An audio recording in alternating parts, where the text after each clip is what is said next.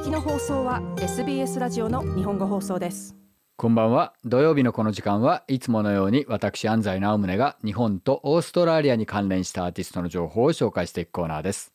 えー、さて、えー、先日、えー、この番組でオーストラリアにはあメジャーなチャートの他にいろんなチャートがあって面白いんですよっていう話をしたと思うんですけれども今日はメジャーなアワードの他にもいろいろなアワードがあって面白いっていう話をしたいと思います。もちろんグラミー賞とか日本で言ったらレコ大とかそれに、えー、相当するものとしてアリアアワードっていうのがドーンとあるわけですけれどもそれ以外にもたくさんのアワードがあって面白いんですね、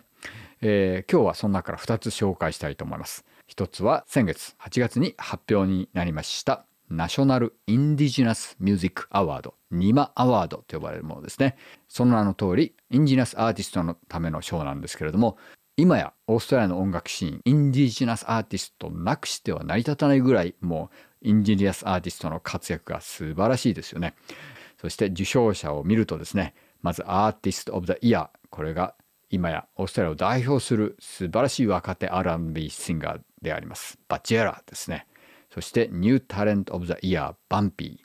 Film Clip of the Year と Song of the Year を共に受賞したのがまさにオーストラリアを今代表する最も来ているロックバンドキング・スティングレイの Let's Go という曲ですね。さらには Album of the Year にセルマ・プラムのミージン EP そして Community Clip of the Year 今年の新人の台風の目と言われましたワイルド・ファイヤー・マンワークが受賞しました。これらに加えて今年 Hall of Fame にあのヨス・インディが入りました。で今日はそのヨス・インディをかけるんですけれどもなぜかというとですねこれから紹介します。もう一つのアワード。 National Live Music Award。こちらでもなんとヨスインディは今年 Hall of Fame に入ってるんですね、えー、こちらでは Hall of Fame という言い方をしないで Live Legend という言い方をするんですけれども、えー、見事にこの2つに、えー、殿堂入りしました。ヨスインディ、えー、そしてこの Live Music Award ヒットチャートとかと関係ないわけです。 Live Music Award ですから。ですのでかなりライブシーンでもう人気のあるインディーバンドがたくさん入ってきてます。例えば今年、えー、最多6部門ノミネーションされているのが先ほどのキング・スティングレイとメルボルン出身世界的に有名なサイケデリックインディーバンドキング・ギザードザ・リザード・ウィザードですよね、えー、さらにそれに続くものとして4部門、えー、ノミネートされてます。ジェネス・オーブスとか3部門ノミネートされているキャッシュ・サベージ・アン・ラスト・ドリンクス、エイミル・アン・スニッファーズなどちょっと普通のヒットチャート系のアワードには出てこないような名前がたくさんあって面白いんですね、えー、逆にこのアワードにノミネートされてるようなアーティストのライブは見に行って絶対損がないっていうことですよね。さて、えー、ヨスインディに話を戻しますけれども今日はヨスインディのまさに原点ともいえるこの曲をかけたいと思います。トリーティという曲ですね、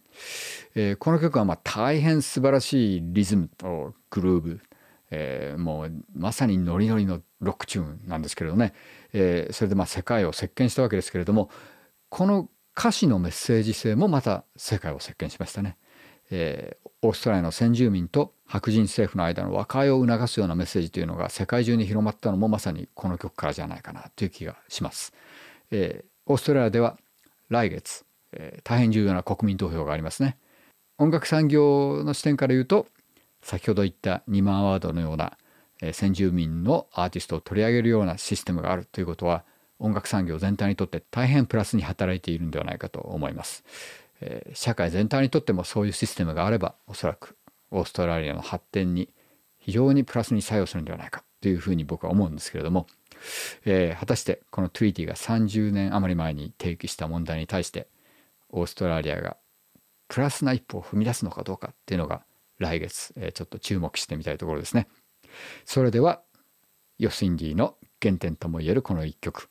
1992年アリアアワードを多数受賞しました「トライバル・ボイス」というアルバムから「Treaty」どうぞもっとストーリーをお聞きになりたい方は iTunes や Google ポッドキャスト Spotify などでお楽しみいただけます。